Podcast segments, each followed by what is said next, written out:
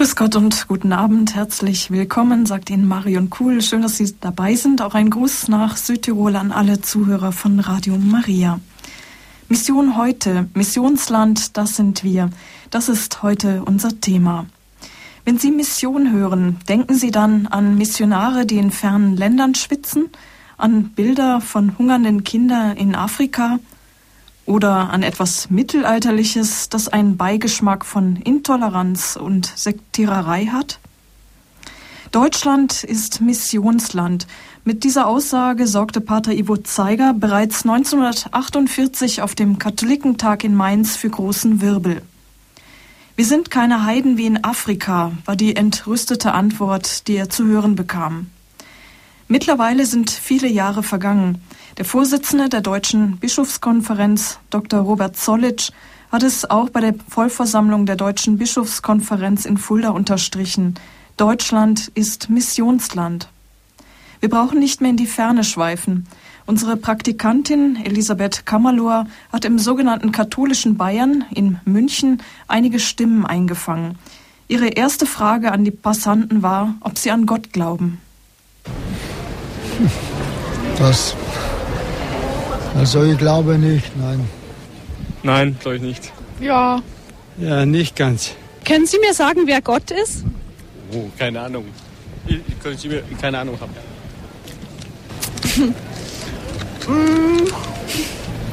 ja, so alles, ne? Also, ich glaube, Schicksal und so, dass das schon auch vorbestimmt ist. Wissen Sie, was man unter der Dreifaltigkeit versteht? Mm -mm. Also ich weiß zwar, was es mit der Kirche zu tun hat, aber ganz genau. Nee. Tut mir leid. Der Vater, der Sohn und der Heilige Geist. Nö. Können Sie mir sagen, wer Jesus Christus ist? Nein. Um Gottes Willen. Das der Retter der Menschheit. ähm, der Herr. Der Sohn von Gott? Ich glaube nicht. mm der Sohn von Josef und Maria. Momentan weiß ich das jetzt nicht, nicht? Ja, der heißt ja Jesus Christus, nicht? Können Sie mir sagen, was man an Weihnachten feiert? Nee, wir sind keine Christen. Nein.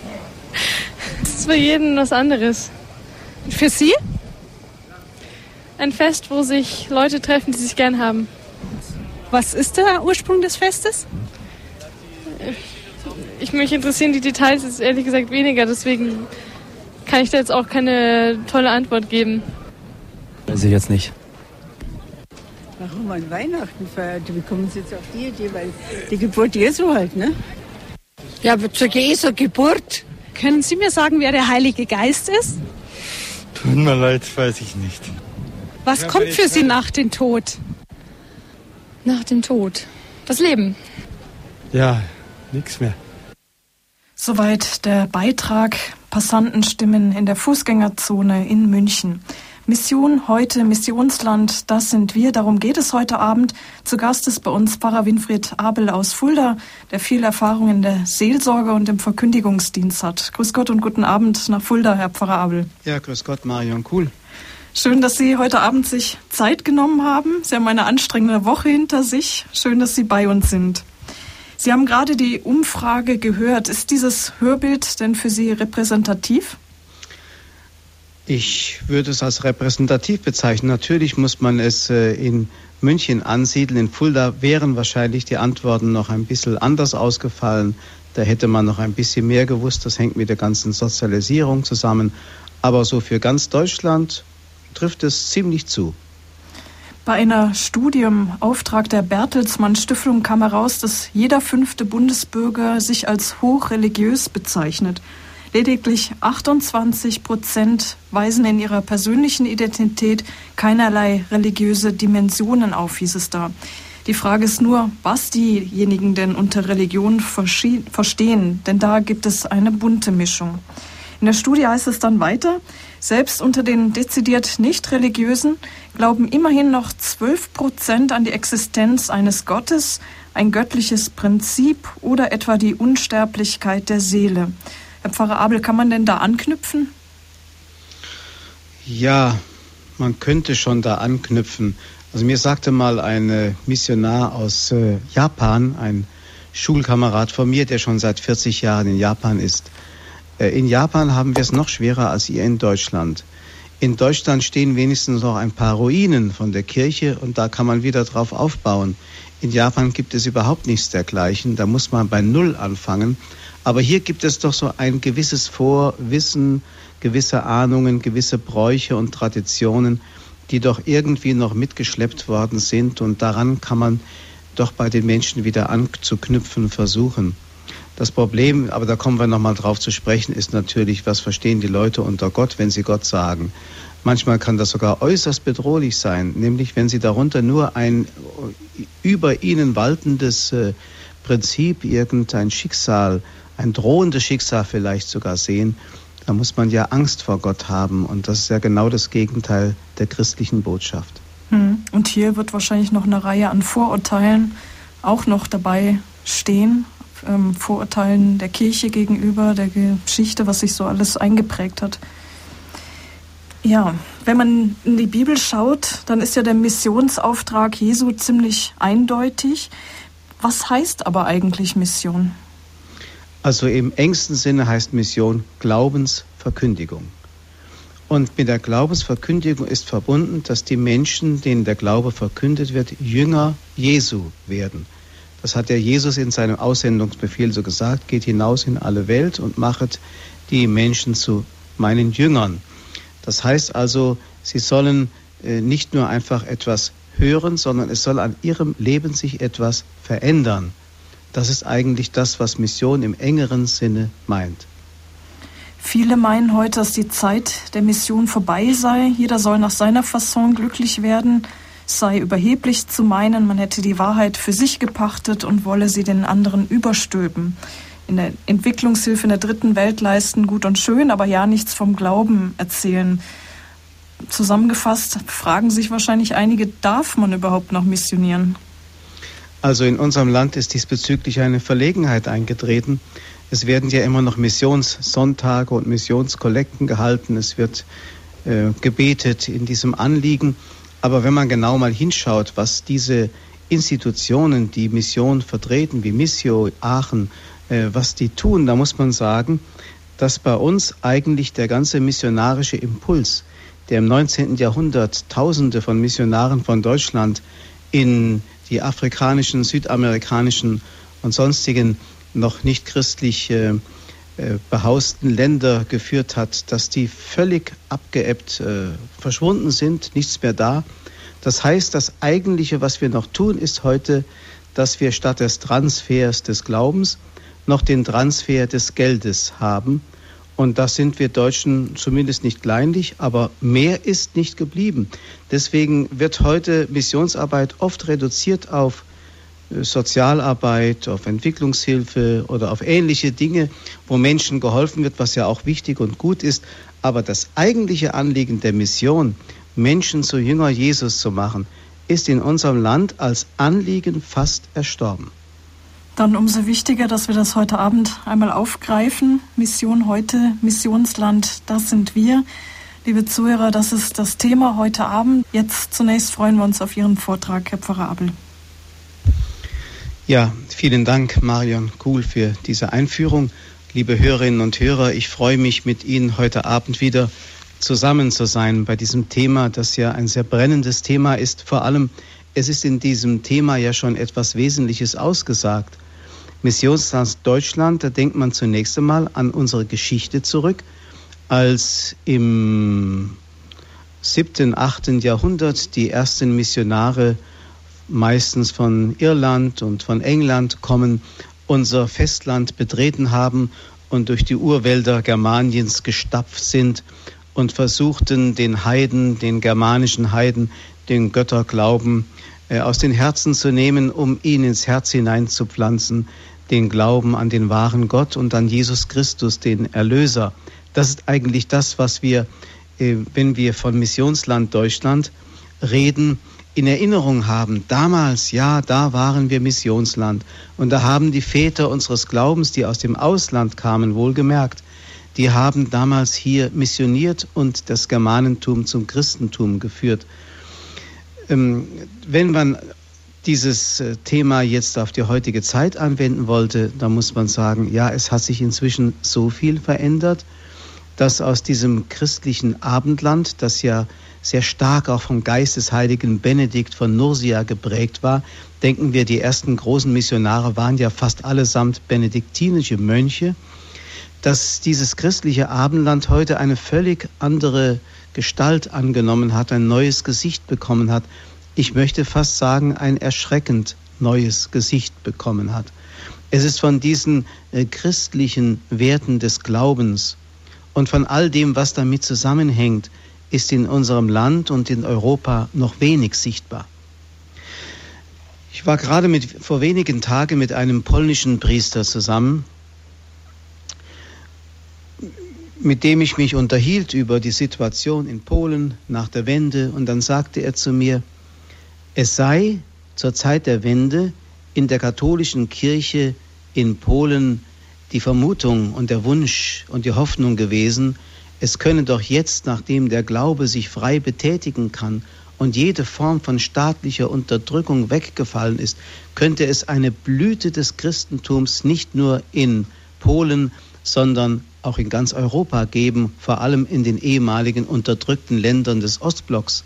Das Gegenteil, sagte er, ist auch in Polen, dem doch eigentlich katholischen Stammland, äh, eingetreten. Nämlich, die Leute wurden erfasst, sämtlich erfasst von einem unvorstellbaren Konsumrausch. Dasselbe haben wir auch in der ehemaligen DDR erlebt. Da war ja eigentlich so diese Vorstellung, nachdem bei diesen Demonstrationen die Menschen sich zu Tausenden in den Kirchen, meistens waren es die evangelischen Kirchen, versammelt haben, dass man dachte, nun finden sie den Weg wieder zur Kirche, nun haben sie die Freiheit gefunden und jetzt ist hier sozusagen äh, der trockene Schwamm, der nur darauf wartet, wieder befeuchtet zu werden mit der Botschaft des Christentums und sich zu erneuern und zu einer neuen Blüte zu kommen. Nichts dergleichen ist passiert. Der Konsumrausch hat die Menschen erfasst. Das hängt sicherlich mit einer Irrlehre zusammen oder besser gesagt mit einer falschen Deutung von der Wende. Nämlich die, die Deutung von der Wende war bei den meisten Menschen, dass das Wirtschaftssystem des Ostblocks so schlecht war, dass das westliche kapitalistische Wirtschaftssystem als das bessere sich erwiesen hat und die anderen in die Knie gezwungen haben, die einfach nicht mehr weiter konnten, weil ihnen die wirtschaftliche Kraft ausgegangen ist. Deshalb hat das eine System das andere überwunden. Man könnte es so sagen, der bessere Materialismus hat den schlechteren Materialismus überwunden, aber er ist Materialismus in krassester Form geblieben. Aber die andere Deutung von der Wende, dass ein sich korrupt, ein in sich korruptes Lügensystem zusammengebrochen ist, das wieder göttlich war und das nur deshalb zusammengebrochen ist, eben weil es Gott von sich gewiesen hat, dass also nur sozusagen die Rückkehr zum Glauben an Gott und zu Jesus Christus wieder eine Neuordnung unter den Völkern schaffen könnte, ist völlig übersehen worden oder nur von ganz wenigen Menschen erkannt worden. Deswegen ist dieser Konsumrausch ausgebrochen, weil man jetzt die Möglichkeiten hatte, an all das heranzukommen, was einem materiell verwehrt geblieben ist und sich da hineinstürzte und bis heute damit nicht fertig ist. Ich habe es also erlebt und der polnische Priester hat es mir aus seiner Erfahrung ebenso bestätigt. Die Menschen, die damals unterdrückt und in ihr kleines Land eingefärcht waren, haben in diesen wenigen Jahren seit der Wende mehr Länder in Europa und in der ganzen Welt bereist, als ich in meinem ganzen Leben gesehen habe. Das heißt, die Menschen sind von einem wahnsinnigen Rausch befallen worden und meinen, sie müssten jetzt alles nachholen, was ihnen verwehrt geblieben ist, aber das Eigentliche haben sie nicht erkannt. Und da meine ich, müsste schon so etwas wie Mission einsetzen, nämlich dass man äh, diesen Menschen die richtige Deutung dieser Geschehnisse gibt. Aber noch einmal zurück, das Wort Deutschland ist Missionsland geworden, das gibt es ja nicht erst seit der Wende, sondern das Wort wurde zum ersten Mal gesprochen in Fulda, hier in meiner Heimatstadt, Und zwar während des Zweiten Weltkrieges von Alfred Delp, dem berühmten Jesuiten, der von den Nazis umgebracht wurde. Der hat auf einer Männertagung in Fulda dieses Wort ausgesprochen. Damals hat er schon erkannt, dass das Heidentum pur wieder in Deutschland eingedrungen war und das deutsche Volk so ähm, besetzte in seinem, in seinem Gemüt und in seinem ganzen Denken, dass die Menschen mehr und mehr Gott entfremdet wurden. Das hat natürlich eine Vorgeschichte, auf die ich hier gar nicht lange eingehen kann. Wenn man an die großen Brüche denkt, die wir in Europa erlebt haben, denken wir nur einmal in den 500 Jahreszeiträumen. Um 500 nach Christus, der große Zusammenbruch der ordnenden Macht des römischen Reiches und äh, der Zusammenbruch einer, äh, einer kulturellen Welt, äh, den man eigentlich fast als den Untergang der ganzen Welt betrachtete. Man konnte sich jenseits des römischen Reiches gar nichts mehr vorstellen. Die Völkerwanderung hat alles zunichte gemacht, eine Neuordnung musste geschaffen werden und keiner wusste richtig, wie es weitergehen sollte. Dann um das Jahr 1500 Jahre später war das große morgenländische Schisma, also die strikte Trennung von der morgenländischen und der abendländischen Kirche, die ja bis heute leider andauert. Und dann um 1500, wieder 500 Jahre später, das Schisma, das hier in Deutschland äh, seinen Ausgang nahm in der Reformation und die Protestanten von der katholischen Kirche geschieden hat. Jetzt sind wir 500 Jahre weiter und in dieser Zeit erleben wir wieder einen gewaltigen Umbruch. Aber wenn wir zurückschauen, müssen wir sagen, dass diese Ereignisse, die erschütternd waren, auch immer wiederum Ansätze zur Erneuerung geboten haben und nicht unbedingt äh, die Menschen schlechter und die Welt schlechter gemacht hat. Das heißt, die Kirche, die ja von Christus eine Botschaft bekommen hat, die nicht umgestoßen werden kann.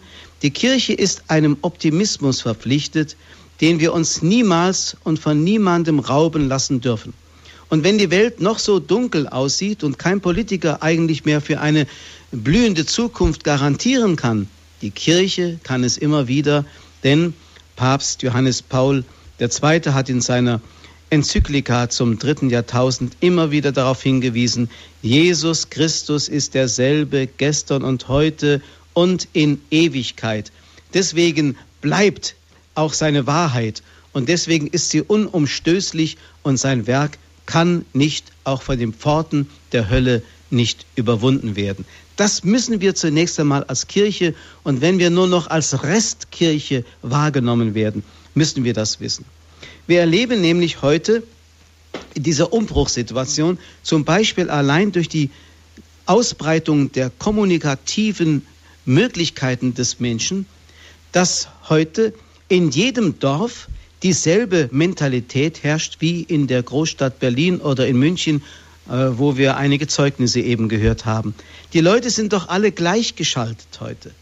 Die brauchen nur das Fernsehen anzumachen. In Berlin wird dasselbe Fernsehprogramm ähm, gesehen wie in dem entlegensten Rhöndorf hier in der Nähe von Fulda. Die Menschen sind gewissermaßen in ihren Mentalitäten gleichgeschaltet. Das bewirkt natürlich etwas. Die Milieus lösen sich auf.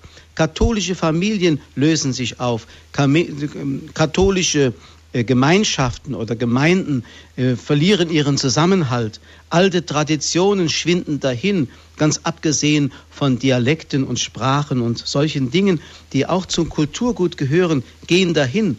Und Religion und Kirche spielen oft nur noch am Rande eine Bedeutung. Wir erleben etwas, was eine genaue Umkehrung dessen ist, was um das Jahr 300 nach Christus geschehen ist nämlich 300 nach Christus, als Konstantin, der erste römische Kaiser, der sich zum Christentum bekehrte, dem Christentum die volle Freiheit und Anerkennung neben den anderen in seinem Reich waltenden Re Religionen gab.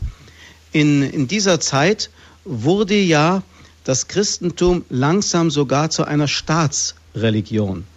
Das heißt, wer Bürger eines bestimmten Staates war, musste automatisch auch die Religion annehmen. Also wer zum römischen Reich gehörte wurde äh, bei dem Nachfolger von Konstantin sogar ein Christ, ob er es wollte oder nicht.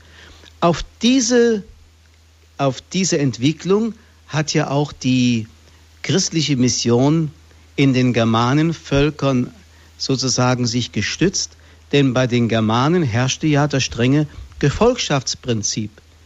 Deswegen hat der heilige Bonifatius, äh, wie Willibrord und wie all diese äh, Missionare hießen, äh, die Methode benutzt, dass sie zunächst bei den Fürsten und bei den Stammesältesten und bei den Königen missionierten und wenn der König oder Fürst gewonnen war, ist nach dem Prinzip des Gefolgschaftsdenkens das ganze Volk hinterher marschiert. Wenn man den Fürsten nicht gewonnen hätte, hätte man sich die Zähne an den Menschen ausgebissen mit seiner missionarischen Arbeit, denn der Fürst hatte die Gewalt, auch darüber zu bestimmen, was der Untergebene zu glauben hatte. So ist aus dieser Art Missionsmethode die Volkskirche entstanden. Und äh, diese Volkskirche hat es ja zunächst einmal bis zur Reformation gebracht. Und dann trat der Mönch Martin Luther auf und äh, berief sich zum ersten Mal auf sein eigenes Gewissen. Es war die Zeit der Renaissance, der Entdeckung des Individuums. Damals war der Mensch einer, der sich in seiner Größe erkannte, in seiner Freiheit, in seiner Möglichkeit, sein Leben selbst gestaltend in die Hand zu nehmen. Damals sprach Martin Luther ja auf dem berühmten Reichstag von Worms das Wort, hier stehe ich, ich kann nicht anders.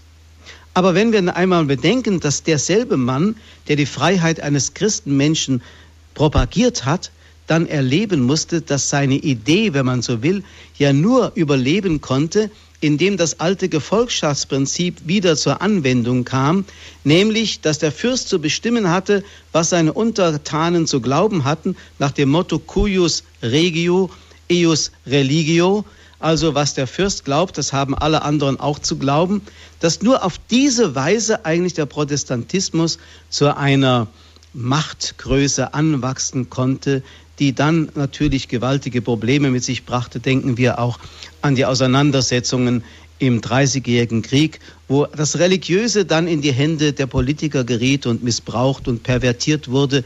Aber das alles zeigt, dass immer noch diese volkskirchlichen Strukturen mächtig waren bis in unsere Zeit hinein. Und nun stellen wir auf einmal fest, dass es eine gesellschaftliche Entwicklung gibt in den letzten 50 Jahren, die man die Umkehrung der konstantinischen Wende nennen könnte. Das heißt, von nun an ist es nicht mehr selbstverständlich, dass wenn ich geboren werde, ich auch gleich getauft werde, dass ganze äh, Völkerschaften, Ortschaften, Städte und so weiter entweder katholisch oder evangelisch sind, sondern heute ist es wieder Entscheidung des Einzelnen. Nicht mehr Volkskirche, sondern Entscheidungskirche werden wir sein. Und ich habe den Eindruck, dass viele Menschen diese Entwicklung noch gar nicht richtig wahrgenommen bzw. für sich ausgewertet haben. Nämlich, dass sie diese Fähigkeit bekommen haben, sich entscheiden zu können und dann auch mit Entschiedenheit und Konsequenz das zu leben, was ihnen ähm, ihre, ihr Glaube sagt und was ihre Anhängerschaft an Christus im letzten und tiefsten bedeutet, ein Jünger Jesu zu sein mit allen Konsequenzen. Das ist eigentlich das, was heute, wenn wir die Situation in Deutschland betrachten, ähm, bedacht werden muss, dass wir also nicht mehr automatisch Christen sind, sondern dass wir heute eine Situation haben, wie sie 300 Jahre lang nach Christus im römischen Reiche war, wo das Christentum sich so äh, unter, innerhalb des Volkes oft in den ärmeren Schichten ausgebreitet hat, wo es zum Teil unter großen Gefahren nur möglich war, sich als Christ zu bekennen, weil Verfolgungen damals hier und dort ausbrachen Heute gibt es das so hier in unserem Land nicht, aber es gibt andere Möglichkeiten, Christen an die Wand zu drücken, sie lächerlich zu machen, sie für ähm, nicht bedeutsam zu erklären. Manchmal ist die Nichtbeachtung oder Lächerlichmachung des Christen in der Gesellschaft für manche Menschen schlimmer als eine körperliche Folter. Und wir erleben, dass in unserem Land eine Immunisierung fehlt. Eine Immunisierung gegen diese Ströme der Entchristlichung und des Neuheidentums, das sich immer mehr ausbreitet.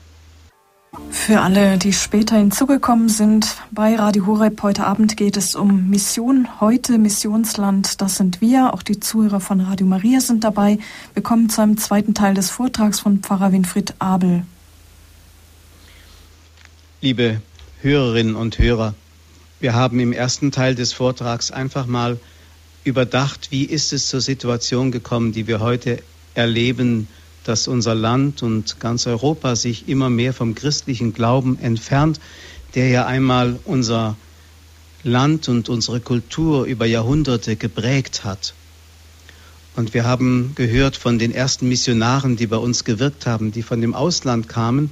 Und heute erleben wir es ja hier und dort und an vielen Orten in unserem Land, dass wiederum die Priester aus dem Ausland kommen, um die Lücken aufzufüllen, die immer bedrohlicher werden in der Seelsorge in unseren Pfarreien.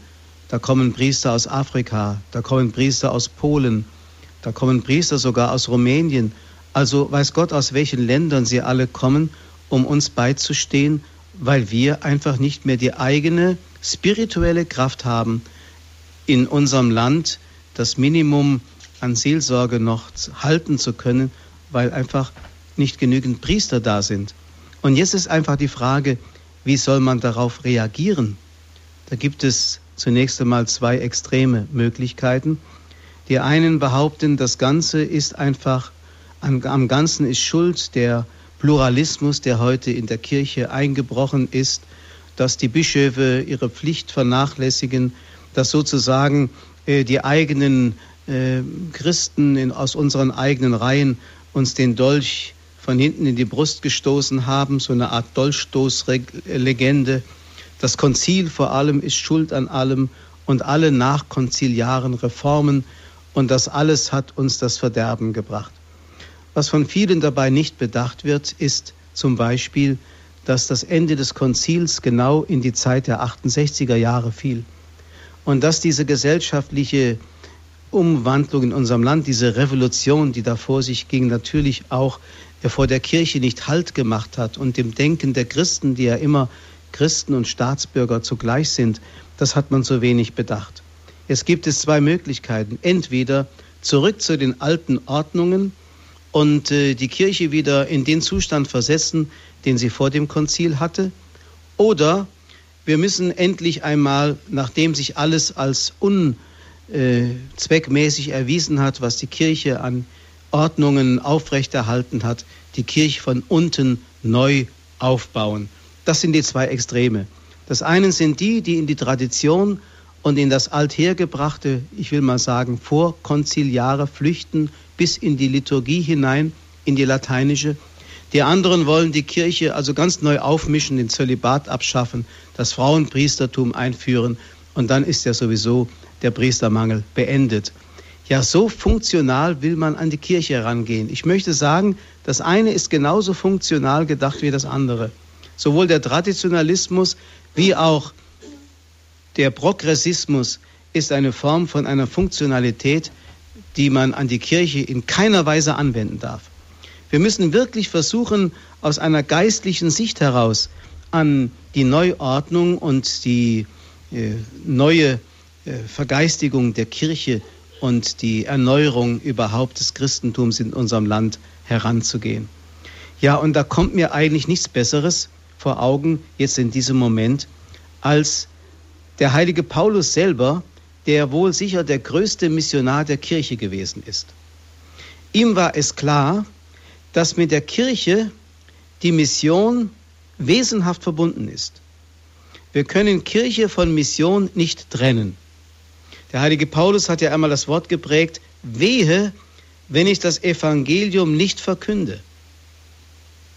Das Evangelium nicht zu verkünden, das bedeutet also, dass ich einen Akt der unterlassenen Hilfeleistung oder mich des Aktes der unterlassenen Hilfeleistung schuldig mache. Dass ich da etwas tue oder nicht tue, was anderen Menschen Schaden bringt, die einen Anspruch haben. Das ist ungefähr so, als wenn ein Mensch krank ist oder am Verdursten ist in der Wüste oder so und ich führe ihn nicht zu der Quelle hin, wo er trinken kann oder ich verabreiche ihm nicht die Medizin, die ihn retten könnte. Das ist ein Akt unterlassener Hilfeleistung. Dafür kann man bestraft werden. Und, pa und Paulus weiß das, dass wenn er das Evangelium nicht verkündet, er seine Berufung als Apostel Christi ja verloren hat. Denn das Wort Apostel heißt ja ausgesandt zu sein. Apostelen, das griechische Wort heißt senden. Jede Eucharistiefeier endete, als man sie noch in lateinischen Ritus feierte, mit den Worten nach dem Segen Ite missa est. Das heißt, geht, jetzt beginnt eure Sendung. Ihr seid Gesendete hinaus in die Welt. Das ist das Wesen der Kirche. Und deswegen, wenn wir über Deutschland als Missionsland sprechen, was wir ja wirklich sind, weil heute ein Mischmasch von Weltanschauungen da ist. Wir haben es ja äh, aus der Umfrage in München gehört. Keiner wusste mehr richtig, was eigentlich Gott und Christus und Weihnachten und Ostern ist. Wir müssen einfach heute den Menschen wieder diese, diese Botschaft bringen. Und da ist der heilige Paulus uns sicherlich ein Hinweis drauf. Wie hat er es gemacht?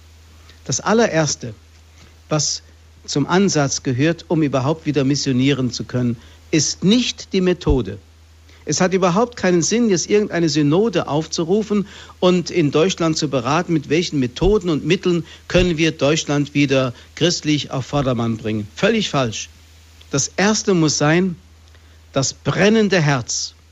Für Jesus brennen, so wie der heilige Paulus das tat, der sein ganzes Leben für Christus hingegeben hat der nichts anderes kannte, der sogar so sich in seine Arbeit hineingegeben hat, dass er einmal sagen kann,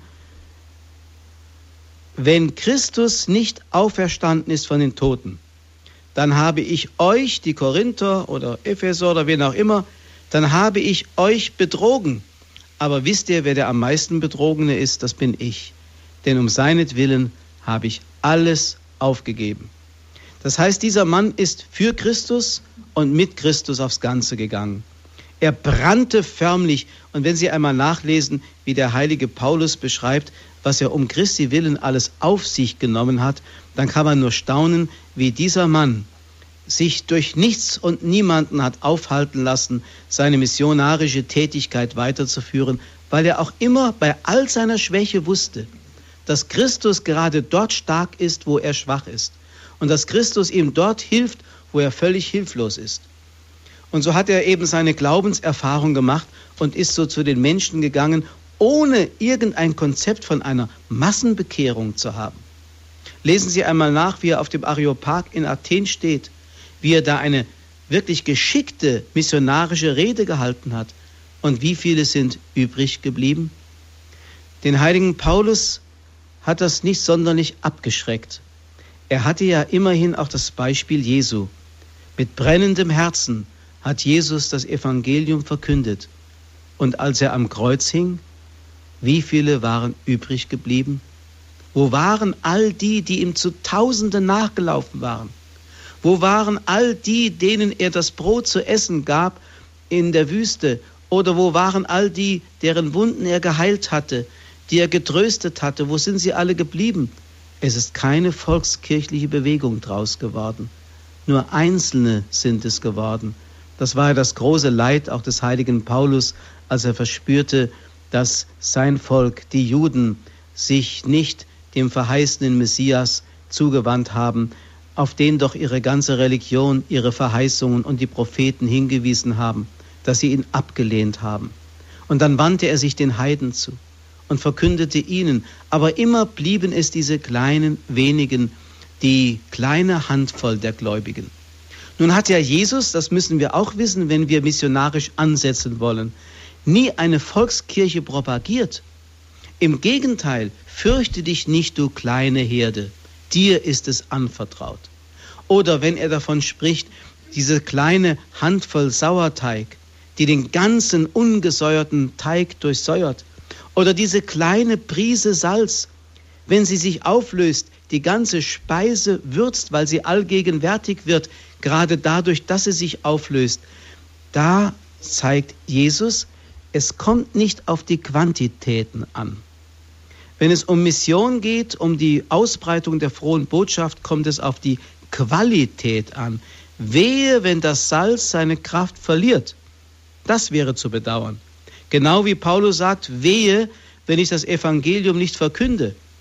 Das heißt, dann ist dem Evangelium die Kraft genommen, weil ich von Christus vorgesehen war, das Salzkorn zu sein, das sich da auflöst, um hineinzuwirken in diese Welt, weil dieses Salzkorn versagt hat.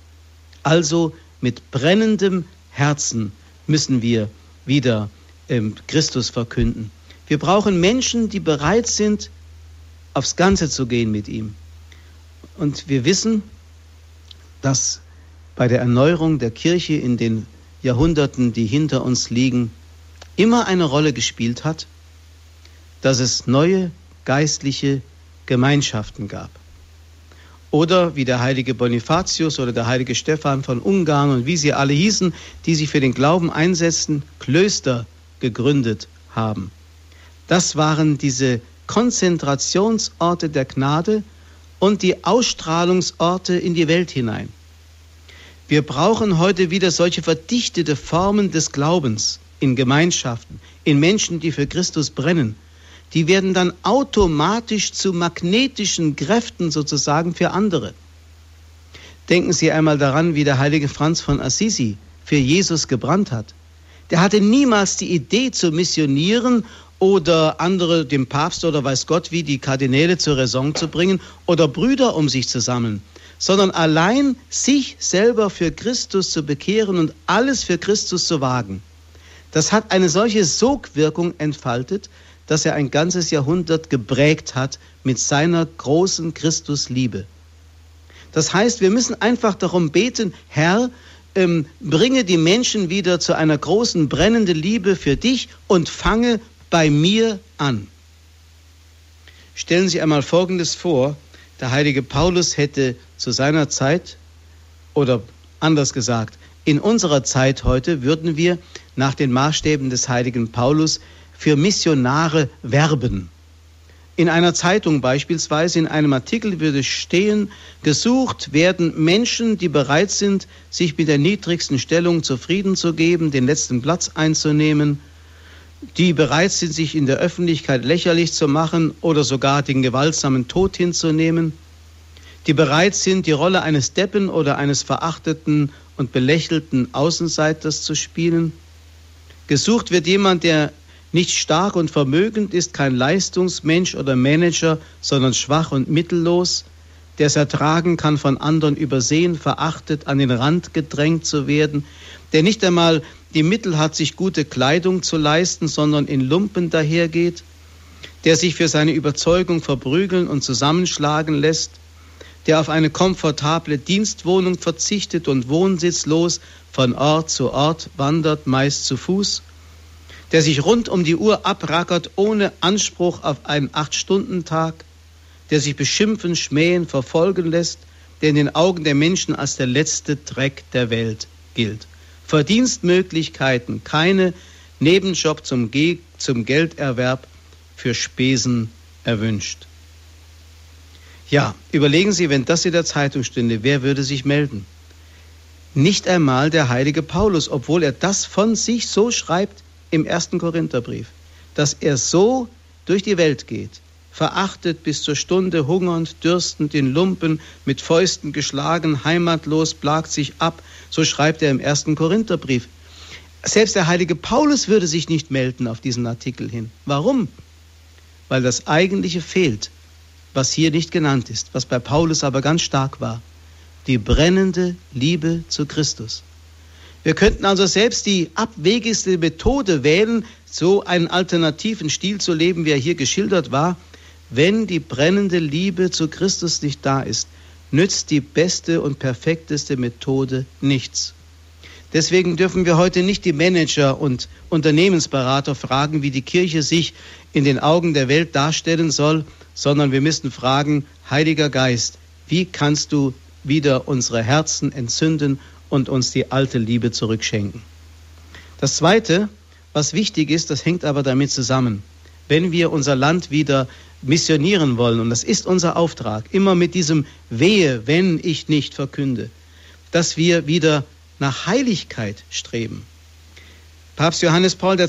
hat es in seiner Enzyklika zum neuen Jahrtausend gesagt, Jesus Christus ist das neue Programm für das dritte Jahrtausend, nämlich ihn kennenzulernen, ihn zu lieben, ihn nachzuahmen. Und damit meint er, das Programm heißt heilig werden. Heilig werden, das hat nichts damit zu tun, dass wir uns selbst vor Gott angenehm machen wollen oder um irgendeinen Lohn uns bei Gott andienen wollen. Absolut nicht. Es geht darum, dass das Salz wieder Würze bekommt. Das ist der Sinn. Also für andere sich heiligen, wie Jesus das selber von sich sagt, dass er sagt, ich heilige mich, damit auch ihr in Wahrheit geheiligt seid im Johannesevangelium Kapitel 17. Also Jesus weiß, dass auch er unter dem Gesetz steht als Mensch, dieses Salz sein zu wollen, das die volle Würzkraft in diese Welt hineingibt. Das ist der Sinn der Heiligung des Menschen. Das heißt also, wir müssen, was in einem Brief im zweiten Jahrhundert ähm, an Dioknet, an einen uns unbekannten Adressaten einmal geschrieben wurde, wir müssen, was die Seele im Leib ist, das müssen wir als Christen in der Welt sein. Also wir müssen diese Welt durchseelen, wir müssen diese Welt wieder heiligen von innen her. Das ist eine wichtige Voraussetzung für missionarische Tätigkeit. Von daher kommt uns dann eben auch die Vollmacht zu, das tun zu können. Und dann ein drittes. Das erste war, wie ich sagte, für Jesus brennen. Das zweite, heilig, heilig werden, sich heiligen. Das dritte heißt, den Altar für den unbekannten Gott in den Menschen finden und ihnen bewusst machen.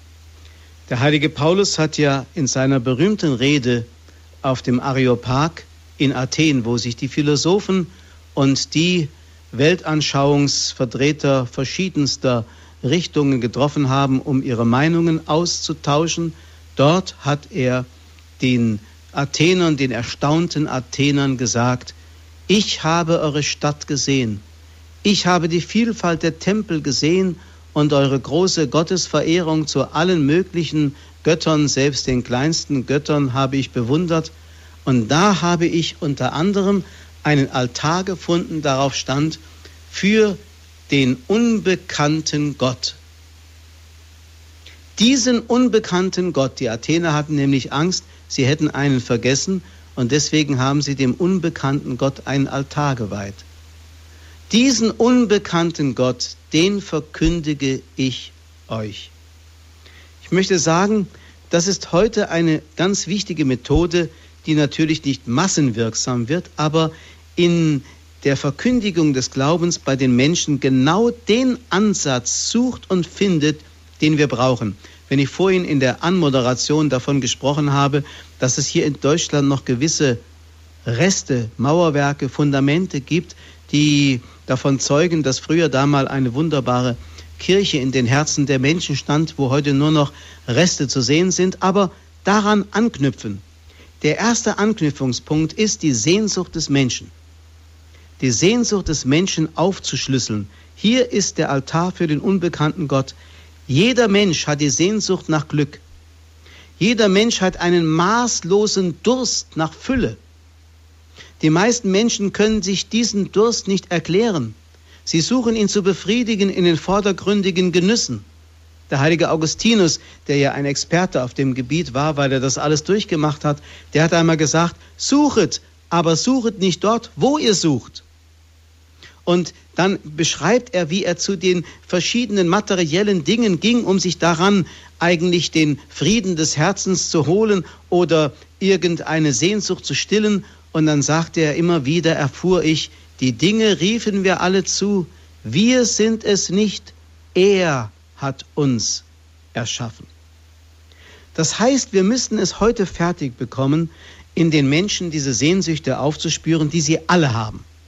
Wenn jetzt diese Umfrage, die am Anfang dieses Vortrags stand, in München, so gelautet hätte, Sagen Sie einmal ganz ehrlich, möchten Sie glücklich werden? Ich garantiere, jeder von den Angesprochenen hätte gesagt, ja. So, und da haben wir doch einen Anknüpfungspunkt, dass wir fragen, ja Augenblick, worin suchen Sie Ihr Glück? Und was meinen Sie, könnte Ihr Leben wirklich ausfüllen? Und dann könnte man ins Gespräch kommen. Wir müssen dieses Gespräch heute mit der Welt suchen. Natürlich müssen wir selber wissen, wohin die Reise geht. Wir müssen selbst wissen, was uns glücklich macht, sonst können wir vergeblich äh, mit den anderen ins Gespräch gehen. Aber wir können so langsam moderierend, möchte ich sagen, nicht bevormundend, moderierend den Menschen helfen, so langsam dahin zu kommen, wo die Erfüllung ihrer Sehnsüchte endlich gefunden werden kann. Ein zweites, nicht nur den Menschen ihre Sehnsüchte aufschlüsseln, sondern auch sie ihrer Würde bewusst machen. Ich glaube, dass in der heutigen Zeit von einer ungeheuren Bedeutung, wo der Mensch heute mehr und mehr in einer Entwicklung einer gewissen Vermassung und Entmenschlichung mehr und mehr seine Würde verliert. Denken Sie an solche Begegnungen Jesus und die Samariterin am Brunnen. Was hat diese Frau so fasziniert an Jesus? Dass Jesus, obwohl er in ihr die Sünderin erkannte, in ihr aber eine noch schönere Würde erkannte, die noch größer ist und liebenswert, dass diese Frau trotz ihrer Sünde noch etwas so Kostbares ist. Und diese Frau fühlte sich von Jesus nicht erniedrigt, sondern unglaublich geliebt in einer Weise, wie sie nie von einem Mann geliebt worden war, denn sie war von Männern immer nur ausgebeutet worden. Und jetzt auf einmal lässt einer sie hineinschauen in ihre eigene Seele. Das ist etwas so Kostbares. Das kann man eben nur tun, indem man die Menschen so annimmt, wie sie sind. Wir dürfen die Sünder nicht verurteilen. Die Kirche muss zwar die Sünde immer wieder auch anprangern dürfen. Sie muss auch immer wieder für die Wahrheit einstehen und auch den Rücken hinhalten, aber den Sünder nicht verurteilen. Wir müssen da ganz klar trennen. Das heißt also, wie gesagt, die Sünde bleibt Sünde, aber der Sünder ist oft ein irregeleiteter, verblendeter Mensch, der nicht erkennt, in welchem Zustand er ist. Und dieses mit einer schonenden Behutsamkeit aufzudecken, ihm bewusst zu machen und ihm auch klar zu machen, dass darin seine Würde noch nicht aufgehoben ist. Im Gegenteil. Denken Sie an die wunderbaren Gleichnisse vom verlorenen Sohn und so weiter. Papst Johannes Paul II. weist einmal in seiner Enzyklika darauf hin, ähm, dass gerade darin dass der Sohn wieder in den Armen seines Vaters liegt, ohne dass der Vater einen Vorwurf macht.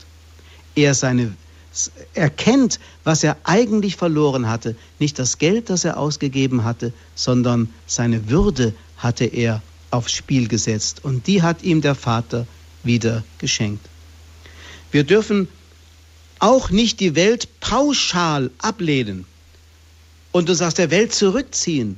Jesus hat er ganz bewusst in seinem hohen priesterlichen Gebet am Abend vor seinem Leiden darum gebetet, Vater, bewahre sie in der Welt. Sie sind zwar nicht von der Welt, aber sie sind in die Welt hineingestellt. Bewahre sie. Wir dürfen die Welt nicht ablehnen. Wir müssen uns mit ihr konfrontieren lassen. Wir müssen sie studieren. Heilige Paulus zitiert auf dem Areopag die griechischen Dichter und Philosophen. Er hat sich bestens mit der Welt seiner Zeit, mit der Umwelt vertraut gemacht. Er studiert sie und gibt den Menschen von daher die Antwort und zeigt ihnen einen Weg auf, der ihnen ähm, ein Weg zum Glück und zum vollen Leben ist. Das bedeutet in keiner Weise, dass wir falsche Toleranz üben sollten, indem wir alles gleichgültig anerkennen, sondern dass wir für die Wahrheit einstehen, aber diese Wahrheit mit Anstand dem Menschen bezeugen, ohne ihn zu bevormunden oder ohne ihn irgendwie zu zwingen.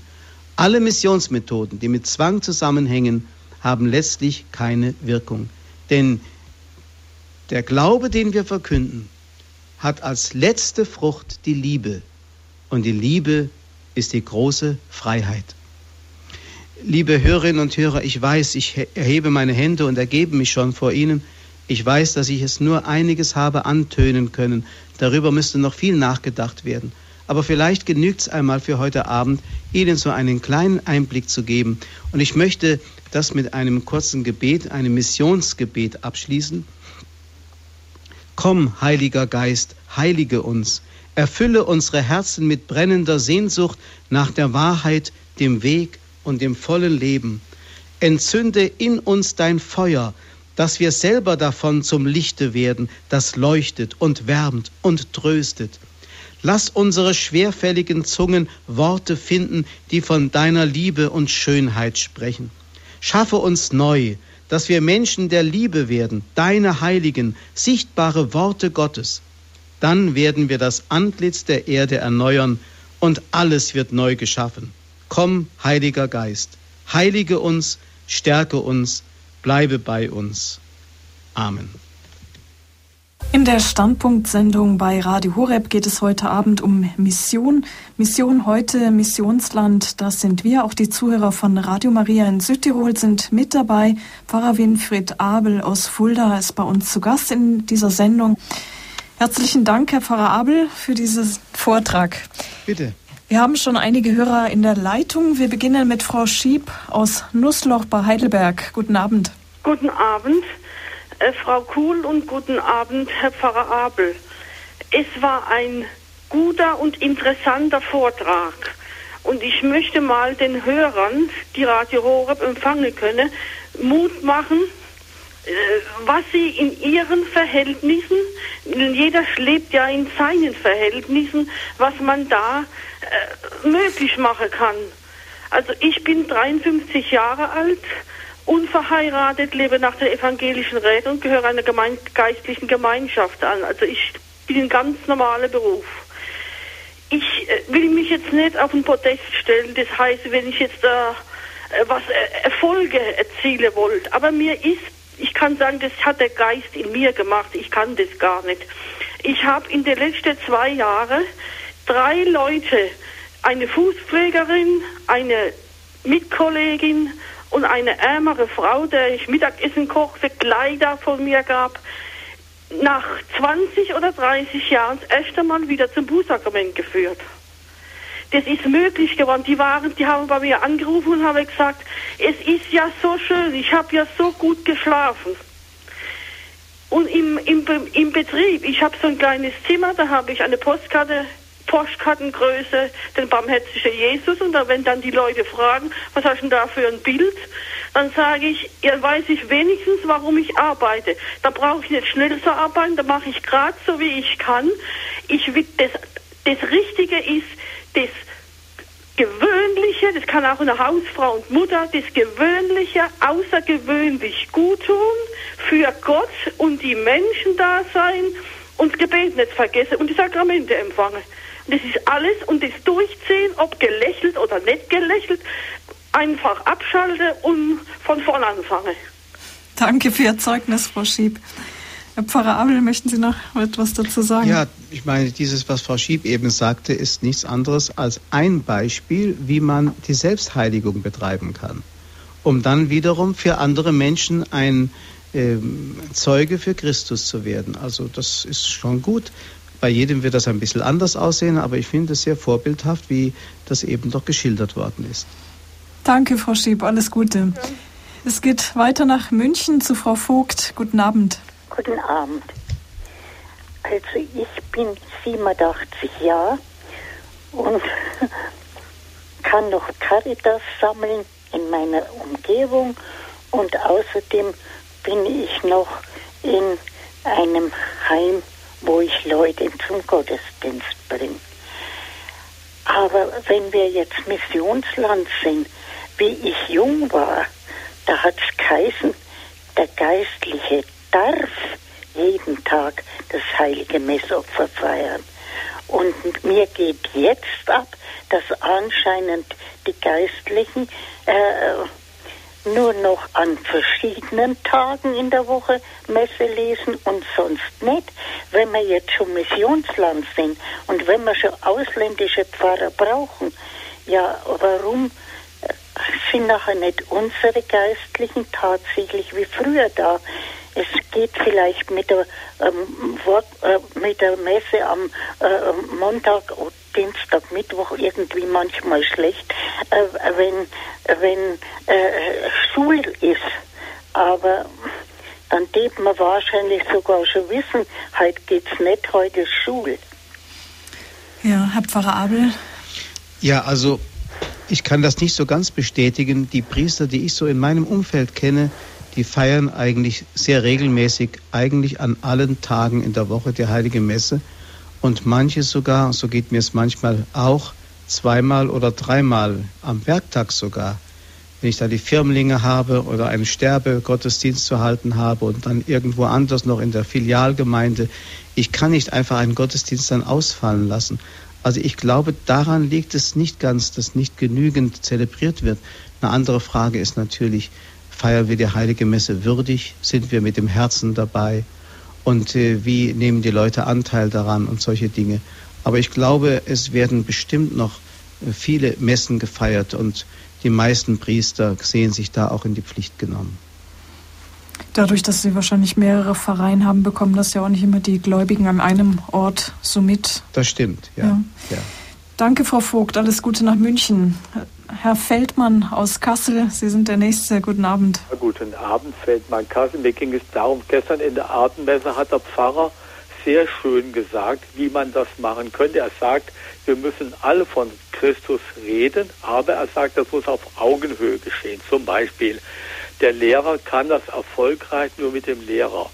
Oder der Fließbandarbeiter erfolgreich nur mit dem Fließbandarbeiter. Warum? Es muss das Milieu vorlegen, die müssen miteinander irgendwie können kommunizieren können, also auf Augenhöhe, sagt er.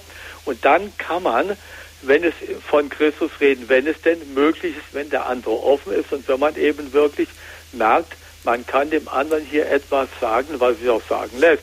Es hat keinen Sinn, wenn ich als Sehbehindert jetzt mit Schulkameraden drüber gehe, rede, die mir klar sagen, Christus hat es mir noch nicht gezeigt und nun ist gut so. Ja, dann hat es eben keinen Sinn für die, aber zu beten. Und was mein Vorschlag wäre, wir müssen einfach wieder für die Bekehrung Deutschlands beten. Wir haben vor Jahrzehnten gelernt, für die Bekehrung Russlands zu beten. Okay, Russland ist jetzt frei und bekehrt sich hoffentlich auch. Aber wer bekehrt, wer betet für die Bekehrung Deutschlands? Ganz gezielt jeden Tag einen Rosenkranz. Sonntag in Radio Horeb die Rosenkränze, im KTV haben wir es, Radio Maria haben wir es. Also jeder kann doch, der Zeit hat, im Radio einen Rosenkranz am Tag mitbeten zu allen möglichen Zeiten. Die kennen wir ja auch alle diese Zeiten. Das wäre meine Anregung. Wir beten, sollten jeden Tag einen Rosenkranz für die Bekehrung Deutschlands beten. Ja, danke für den Hinweis, Herr Feldmann. Das war's eigentlich. Dankeschön. Wiederhören. Wiederhören. Herr Pfarrer Abel, möchten Sie noch etwas dazu sagen? Ja, vielleicht noch kurz der Gedanke, ähm, dass man mit der Augenhöhe ähm, missionieren soll. Man hat ja einmal diesen Irrweg gehabt in Frankreich, dass Priester in die Betriebe, in die Fabriken gegen die sogenannten Arbeiterpriester, weil man meinte, sie könnten dort missionarisch wirken, aber viel zu wenig daran gedacht, dass jeder Christ aufgrund seiner Taufe und Firmung eigentlich dazu berufen ist, Missionar zu sein und dass der Fließbandarbeiter für den Fließbandarbeiter ein besserer Missionar ist, als wenn der Priester da sich auch noch ans Fließband stellt. Das hat man wohl übersehen, denn es ist wirklich so, dass durch die Taufe und Firmung jeder Mensch dazu berufen ist, Missionar und Zeuge Christi zu sein. Wir gehen in die nächste Runde. Aus Friedrichsdorf ruft Frau Engländer an. Guten Abend. Guten Abend. Ähm, ich möchte mich zuerst einmal bedanken für den Vortrag von Herrn Pfarrer Abel und möchte auf einen Aspekt nochmal ähm, nochmal eingehen auf dieses, äh, diese Heiligung von innen her, die ähm, notwendig ist, das brennende Feuer. Und ich ähm, bin überzeugt, dass der, der beste Ansatzpunkt, dieses äh, Feuer zu entzünden, ähm, die Phase der Kindheit ist und möchte auf die Kinderkatechese kommen. Ähm, denn dieser, dieser Lebensabschnitt der Kindheit ähm, ist prägend für die, den Aufbau der ganzen weiteren Person alte Menschen erinnern sich oft an das, äh, was, was, äh, was sie als Kind erlebt haben, zurück. Und ich möchte ähm, einfach appellieren an die, an die katholischen Pfarrer, die einen äh, katholischen Kindergarten in ihrer Gemeinde haben, äh, vermehrt und, und verstärkt in das Augenmerk auf die Kinderkatechese zu richten. Ähm, sie als Dienstherren haben ja auch ähm, die Freiheit dazu, denn die staatlichen äh, Organisationen und staatlichen Einrichtungen blenden eben den transzendenten Bereich vollkommen aus. Und die Kirche hat hier, hier noch die Wirkmöglichkeit bei den Kindern und über die Kinder dann auch die Eltern mit einzubeziehen, um dort ähm, den Glauben in den Kindern ähm, ja, einzupflanzen. Dankeschön. Hm, danke, Frau Engländer. Ja, Fundamente in der Kindheit, ganz wichtig. Herr Pfarrer. Äußerst wichtig, würde ich sagen. Und die Eltern können sich dieser Verantwortung gar nicht genügend bewusst sein, die sie diesbezüglich haben. Also ich merke auch in meiner pfarreilichen Tätigkeit, wie wichtig es ist, mit diesen Eltern zu arbeiten. Wir bieten ja auch regelmäßig zum Beispiel die Alpha-Kurse an. Das heißt also Kurse für solche, die mit dem Glauben einfach mal wieder anfangen wollen und sich wieder neu entzünden lassen wollen. Und da spreche ich ganz speziell auch die Eltern der Erstkommunionkinder an, weil die ja doch ihren Kindern Begleiter sein sollen. Und das, was im Elternhaus versäumt wird, kann die Kirche kaum als Pfarrei zum Beispiel auffangen. Denn das Entscheidende kommt eigentlich von denen, die das Leben der Kinder prägen. Und das sind ja an erster Stelle die Eltern. Herr Spring aus Wiesbaden, Sie sind der Nächste. Guten Abend. Ja, Herr Pfarrer Abel, ich möchte mich auch ganz herzlich bedanken für Ihren Vortrag. Ich hatte Sie mal schon vor Jahren kennengelernt bei einer Tagung für Religionslehrer an beruflichen Schulen der drei hessischen Diözesen Limburg, Mainz, Fulda.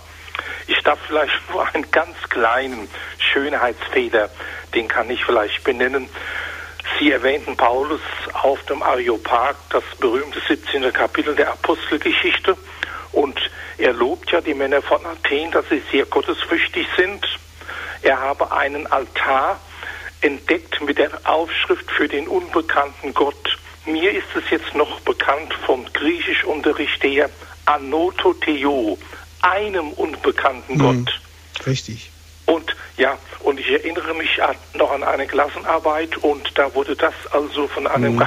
Religionslehrer, wurde das also doch sehr bemängelt. Das heißt Anoteo, aber kein Artikel davor, also Mhm. einem unbekannten Gott. Aber das ist so aufschlussreich, was Paulus da erlebt hat, als er die Auferstehung der Toten erweckt hat, erwähnt hat. Das sind ja, äh, haben einiges äh, gerufen, darüber wollen wir dich ein andermal hören, beziehungsweise er wurde also ausgelacht. Und wie Sie es vorhin zu Recht sagten, das ausgelacht werden, das äh, verspottet, belächelt werden, kann härter sein als meinetwegen eine physische Folter. Hm. Aber im, was Sie gesagt haben, ganz, ganz ausgezeichnet. Das ist den Nagel auf den Kopf getroffen, unsere Situation hier in Deutschland, im Mittel- und vor allem in Westeuropa. Es ist kurios, während ich das Wort sagte, Ja. den unbekannten Gott, fiel mir es ein, dass es ja heißen muss, einen unbekannten Gott. ja. Haben Sie völlig recht, ja. Weiterhin alles Gute und Gottes Segen für Ihre, für Ihre, ja, kann man auch sagen, missionarische Tätigkeit in der Diözese Fulda. Die unterscheidet sich doch noch wohltuend von manch anderer deutscher Diözese. Na, das freut mich zu hören. Bestimmt keine Übertreibung, keine Anbieterei. Gut, danke, Herr Spring. Auf Wiederhören. Ja, die nächste Hörerin, Frau Strupp aus Freiburg. Grüß Gott. Ja, grüß Gott, guten Abend. Ich möchte einfach noch mal zu dem Thema Seelsorgeeinheiten was sagen. Es ist ja so, schon sehr schwer, jetzt äh, allein für die Hauptamtlichen, sprich äh, Priester und Gemeindereferenten und so, die bis an die Grenzen ihrer Belastbarkeit arbeiten müssen, wo so viele Dinge dazukommen, die eigentlich nicht in die Seelsorge sagen wir mal in Klammer aufpassen, äh, administrative Arbeiten, die immer mehr werden. Gleichzeitig ist es aber so, dass die, die äh, eigentlichen Gläubigen noch nicht begriffen haben, dass sie Kirche sind. Und ich glaube, das braucht noch eine Weile. Das ist wirklich schwer und da kann wirklich nur, können nur die Einzelnen, so wie Sie gesagt haben, in ihrem kleinen Rahmen so leben, dass es ansteckend ist. Und es ist genauso wie mit der Bundes, äh, wie wir als Bürger, äh, ja, wenn wir nicht die, die Rechte und die Pflichten als Bürger erfüllen und als, ich sage es mal, als Deutsche äh, fühlen, als deutscher Bürger, dann kann das auch in, in Berlin nicht gelingen. Ja, also ich selbst habe eine Verantwortung für das, wo ich lebe und zu was ich Ja gesagt habe, auch wenn ich als Kind getauft wurde. Das ist mein Beitrag dazu. Ja, danke schön. Leben, das ansteckend ist, das ist ja auch das, was Sie eben gesagt haben, dass wir entzündet sind und Feuer weitergeben können. Herr Pfarrer Abel, möchten Sie noch was? Naja, es ist halt einfach immer noch zu sehr in Deutschland dieses Denken äh, haftend in den Gehirnen, dass man meint, der Priester wird dafür bezahlt und der hat das zu tun, der ist hauptamtlich zuständig dafür und wir sind halt diejenigen, die an seinen Segnungen teilhaben, aber wir müssen uns nicht unbedingt die Beine ausreißen für das Evangelium. Das ist eine völlig falsche Auffassung. Da hat diese Dame bestimmt recht. Ja. Hm. Der nächste Hörer ruft aus Bernried an. Herr Mayer, guten Abend. Ja, guten Abend, Frau Grünfer, guten Abend, Herr Pfarrer Abel. Ich wollte ich wollt nochmal, mir ist da was in die Hände gefallen von so einem Unge, äh, für den Rosenkranz der Ungeborenen und also wenn bei uns tausend Menschen jeden Tag umgebracht werden, also das ist ja ein Bombenanschlag. Also, also ich kann mir nicht vorstellen, ja, was, was soll das noch, also diese, äh, wie soll ich sagen, so ein Mord.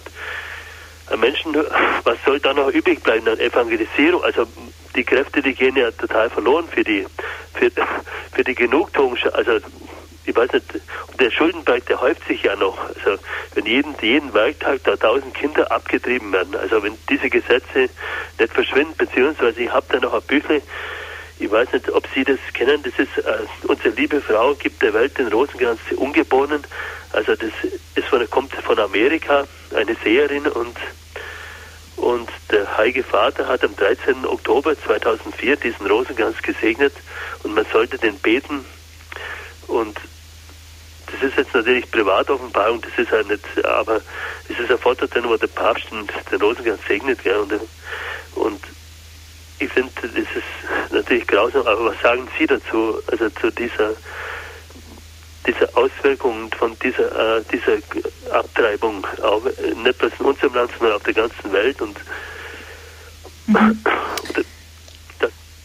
Herr Pfarrer Ja, im Grunde schildern Sie genau das, was ich ja auch in meinem Vortrag mit etwas anderen Worten gesagt habe.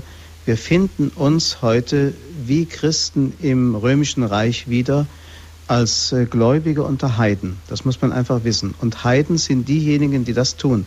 In dem Brief an Diognet, den ich da zitiert habe aus dem zweiten christlichen Jahrhundert, da steht drin, Christen sind genauso Bürger wie alle anderen Bürger auch, unterscheiden sich weder durch Kleidung noch durch Essensgewohnheiten und so weiter.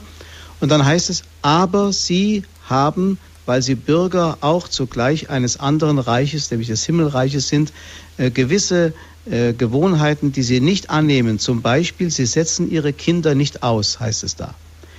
Die Aussetzung der Kinder war damals das, was heute die Abtreibung ist. Das heißt also, wir befinden uns heute in derselben Situation wie damals und deswegen müssen wir uns nicht wundern. Deswegen sind wir eigentlich noch viel mehr darauf verwiesen, das Salz der Erde und das Licht der Welt zu sein, um dagegen zu wirken und da hinein, möchte man sagen, die erlösenden Kräfte Christi zu treiben, um diese Welt von innen her zu verwandeln. Gut, danke schön. Alles Gute nach Bernried. Mission heute, Missionsland, das sind wir. Das ist unser Thema heute Abend mit Pfarrer Winfried Abel aus Fulda bei uns zu Gast.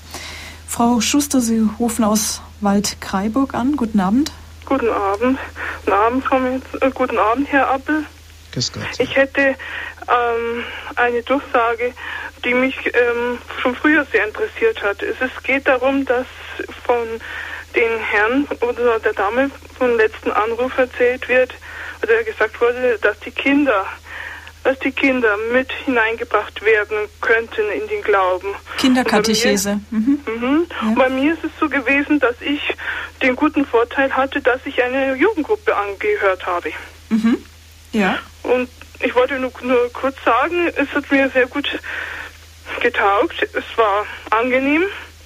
Es war richtig so. Und damit bin ich in den Glauben, den christlichen Glauben mit hineingewachsen. Aber manchmal ist es schwer, dass sich junge Leute oder besonders erwachsene Leute mit Kindern sich damit beschäftigen und die Gebote halten können. Es ist schwer. Es ist nicht angenehm. Und das, das ist wahrscheinlich die, damit weisen sie den Glauben dann auch ab. es kann sein, dass sie dann nicht zurechtkommen. Das ist halt sehr schwer. Mhm. Also Jugendgruppen, Jugendgebetskreise, das ist Ja. sicher ein wichtiger Punkt. Wirklich, war sehr interessant und sehr angenehm. Und Ihr Leiter war angenehm und hat uns betreut, sehr gut. Er hat uns sehr gut betreut. Schön, gut. Danke für den Beitrag, Frau Schuster. Ja, die Aufbrüche sieht man ja heute, Jugend 2000, Tutus Tu sind vor allem Evangelisationsbewegungen von Jugendlichen. Ich denke, da ein ganz wichtiges Feld und viele neue geistliche Gemeinschaften sind so entstanden durch diese Sachen, nicht zuletzt durch den Weltjugendtag auch. Das Lied, das wir eben gehört haben, ähm, Receive the Power, war ja genau dieses Motto auch des Weltjugendtages, empfangt den Heiligen Geist und seid Zeugen in der Welt. Und ich denke, damit ist auch ähm, durch ja, Papst Johannes Paul II. eine ganz große Welle der Neuevangelisation ausgegangen mit diesen Projekten auch. Herr Schwarz aus Freiburg, rufen Sie an. Guten Abend. Guten Abend. Ich wollte mich nochmal bedanken bei Herrn Pfarrer Abel für seinen Vortrag. War wirklich wunderbar. Und ich wollte was äh, zum Gebet sagen. Ich habe heute einen Film im Fernsehen gesehen. Das ist auch ein christliches Fernsehen. Und da ist in Brasilien eine größere Stadt.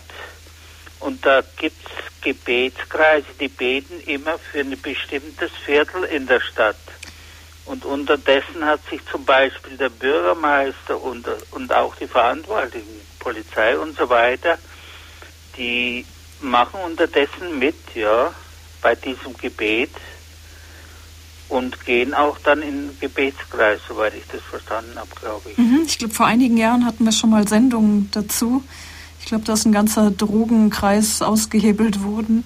worden. Herr Pfarrer Abel, möchten Sie noch? Also dazu kann ich es gar nicht sagen, weil ich mich da nicht auskenne. Nur, dass die Kraft des Gebetes wahnsinnig viel vermag, das ist ja ohnehin klar und vielleicht vertrauen wir viel zu wenig im Zusammenhang mit der Neumissionierung Deutschlands auf diese flankierende Kraft des Gebetes. Hm. Danke, Herr Schwarz, dass Sie sich eingebracht haben. Bitte. Auf Wiederhören. Wiederhören.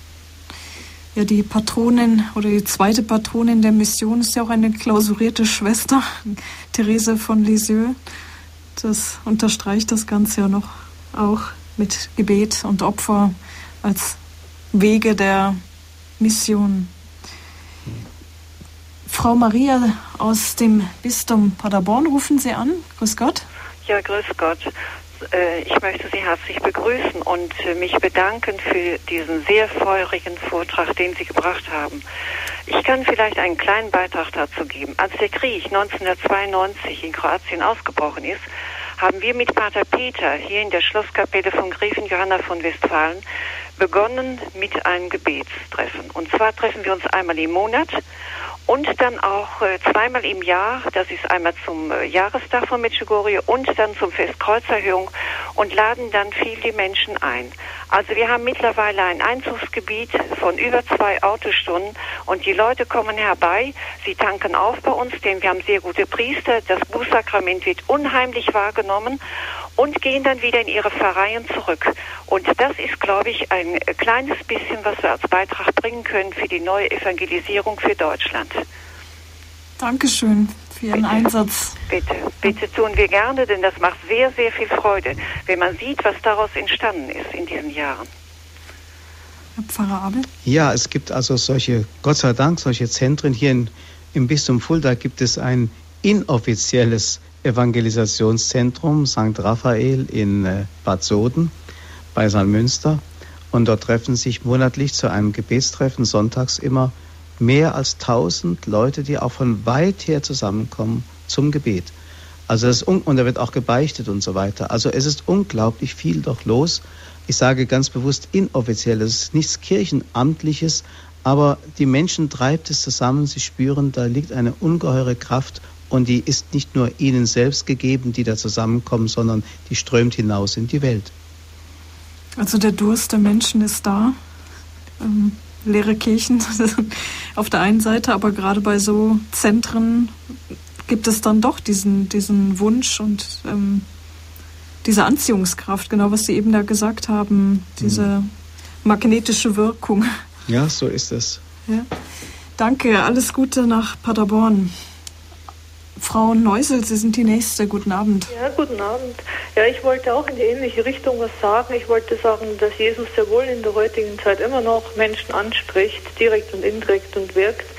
Nur dass äh, in den Gemeinden, in den Pfarreien selbst, auch in der Kirche selbst, das oft nicht wahrgenommen wird und man oft dafür nicht bereit ist. Wenn man jetzt so eben diese Zentren nimmt oder auch den Weltjugendtag und dann äh, vielleicht Jugendliche oder auch äh, ältere Menschen da berührt worden sind, angesprochen worden sind, sie gehen in ihre Pfarrei zurück, sie sprühen und sie sind tief enttäuscht. Und da sollte man wirklich einmal wirklich äh, daran arbeiten. Weil ich meine, äh, ich habe es ja selbst erlebt. Ich bin neu bekehrt, vor sechs Jahren.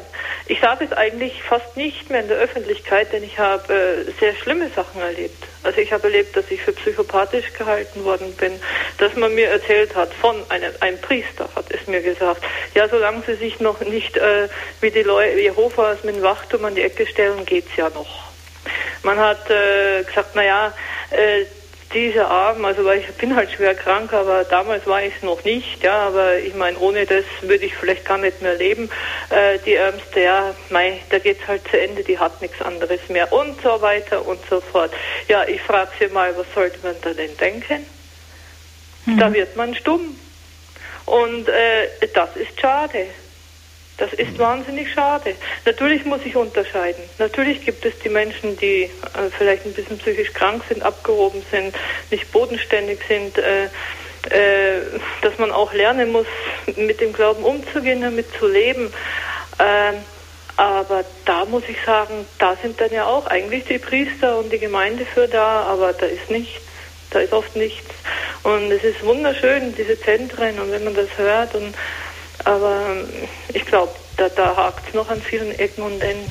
Das ist manchmal ja fast peinlich, so äh, wirklich, Entschuldigung bitte, dass ich katholisch bin.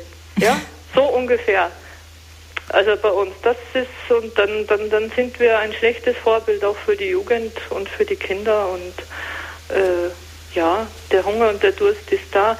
Nur gerade die Jugend und auch äh, viele Menschen, die merken natürlich, ist das echt, ist da Feuer, lebt derjenige das, was er sagt und so weiter und so fort. Das war mein Beitrag. Dankeschön. Ja, Tschüss. danke für den Beitrag. Frau Neusel, Herr Pfarrer Abel, möchten Sie noch etwas dazu sagen? Ja, ich kann das nur bestätigen. Also wenn die Priester selber gegen solche erneuernden Dinge sind in der Gemeinde, ist es natürlich immer sehr traurig. Und äh, ich habe deutlich mal erlebt, dass irgendein hauptamtlich Angestellter vom Generalvikariat sich lustig macht über jemanden, der zum Weltjugendtag gefahren ist oder solche Dinge. Und das dürfte nicht sein. Hm. Frau Christa aus Nordrhein-Westfalen, guten Abend. Ja, guten Abend. Ich möchte mich auch ganz herzlich bedanken bei Pfarrer Abel und bei Ihnen auch, Frau Kuhn. Ja, ich äh, bin früher also auch äh, ab und zu in St. Raphael gewesen. Aber wir pflegen seit elf Jahren unseren Vater, der ist 99 Jahre. Also bin ich jetzt auch mehr gebunden. Aber ich darf noch immer äh, fast jeden Tag in die Messe fahren. Und ich äh, nehme dann noch eine ältere Dame mit. Und wir beten sofort äh, für den Priester, der die Messe zelebriert und aber auch für diejenigen, die zur Messe kommen. Und wir sagen dann immer auch für die, die jetzt gerne ge gehen möchten und nicht können. Also ich glaube, sehr wichtig ist, äh, dass man äh, jemand hat, der äh, auch mal ab und zu mit einbetet oder, oder wenn wir was sehen, was uns bedrängt, wir beten dann sofort. Also das, äh, das ist, also für mich ist es ein großer Segen und ähm, ja, und äh, was ich aber von unserer Familie sagen kann, ich habe drei, äh, das heißt, wir haben drei erwachsene Kinder und äh, die gehen zurzeit aber nicht in die äh, Kirche und ähm, wir halten es jetzt so, wir, wir beten noch zu Hause, wenn sie uns besuchen. Wir haben zwei Enkelkinder, ähm, aber bei ihnen selbst dürfen wir nicht beten und sie möchten auch keine religiösen Zeichen haben. Ähm, und das tut mir schon sehr weh, aber ich muss es eben akzeptieren. Und ähm, wir hatten dann auch einmal, weil, weil dann, es kommt immer so eine komische, äh, es ist keine gesunde Atmosphäre, äh, Gebetsatmosphäre dann am Tisch. Also es tut mir immer sehr weh. Dann haben wir es einmal weggelassen. Aber wenn die Enkelkinder gar nicht sehen, dass wir als Großeltern oder der Urgroßvater äh, auch noch dabei ist, wenn da nicht mehr gebetet wird, ja, wo sollen sie es dann sehen? Mhm. Ich meine, be ich bete wohl, wenn, äh, wenn ich Gäste bekomme, ich bete also schon einen Tag vorher, dass, dass alles von Gott gesegnet ist oder dass wir, ähm, ja, dass wir ähm, ja, zum Segen für die anderen werden können. Und manchmal gelingt es ja auch. Ich meine, es ist nicht nur negativ, also, äh, aber vielleicht ähm, dadurch, dass die Kinder nicht mehr so glauben, kann ich aber auch den Schmerz Gottes oder auch der Mutter Gottes eher verstehen. Ja, die Sehnsucht Gottes danach noch viel größer weil, als unsere. Ja, eben, weil ich bin immer begrenzt und sage, Herr, ich will sie lieben, äh, lass mich da wenigstens Zeugnis äh, geben. Und ich bin froh, wenn ich sprechen darf, aber ich muss, äh, muss ganz vorsichtig dosieren, vielleicht auch sie einfach nur lieben. Manchmal äh, ist das dann mehr wert, als jetzt von Gott zu sprechen, obwohl ich es gerne tun würde. Ja, ich glaube, das ist ein ganz schönes Schlusswort, Herr Parabel. Ja, es ist halt schade, dass der Glaube, der christliche Glaube in unseren Kreisen fast äh, als der Glaube der Großeltern nur noch angesehen wird und das ist schade. Er muss als jugendlicher Glaube wieder erlebt werden und deswegen bin ich so dankbar, dass es das auch in unserem Lande gibt. Also Familie, ganz wichtige Keimzelle und die Liebe, was Sie eben gesagt haben, die erste Frucht und die wichtigste Frucht. Und das heißt ja da auch das Evangelium, das die Menschen und das einzige Evangelium, das viele Menschen heute nur noch lesen, sind wir Christen. Und ja, hoffen wir, dass, dass das Ausstrahlungskraft Tja. hat. Ja. Danke, Herr Pfarrer Abel. Es haben sich viele mit eingebracht, reges Interesse an diesem Thema heute Abend. Mission heute, Missionsland, das sind wir. Für alle, die vielleicht die Sendung nicht ganz mitbekommen haben, Sie können wie immer auch eine CD bestellen. Sie können sich beim CD-Dienst von Radio Horeb melden, einfach anrufen, ab morgen wieder unter der 0700 75 25 75 20 oder Sie gehen auf unsere Homepage www.horeb.org und auch dort können Sie unser Download, unser Podcast-Angebot nutzen. www.horeb.org. Ein ganz wichtiger Punkt, der heute öfters fiel, war, dass wir selber brennen, dass wir beten, den Herrn der Ernte eben auch bitten, dass er Arbeiter in den Weinberg sende, auch und dass auch je, wir, jeder, wo wir stehen, diesen Auftrag Jesu auch ernst nehmen als Gefirmter, als Getaufte, dass auch wir da, wo wir sind, Zeugnis geben von Gottes Liebe. Sie haben viele Denkanstöße heute Abend gegeben. Dürfen wir Sie zum Abschluss um den Segen bitten, dass wir auch jetzt daraus die richtigen Konsequenzen auch für unser Leben ziehen. Ja. Der Herr segne und behüte euch, der Herr begleite euch auf all euren Wegen. Er schenke euch ein brennendes Herz voll Liebe zu ihm und den Menschen und er schenke euch die Kraft des Heiligen Geistes, ihn zu bezeugen vor den Menschen mit Mut und ohne Scheu. So segne er euch und segne durch euch alle, die euch anvertraut sind, der allmächtige, barmherzige und gütige Gott, der Vater, der Sohn und der Heilige Geist. Amen. Danke und alles Gute auch für Sie. Einen schönen Abend wünscht Ihnen Marion Kohl.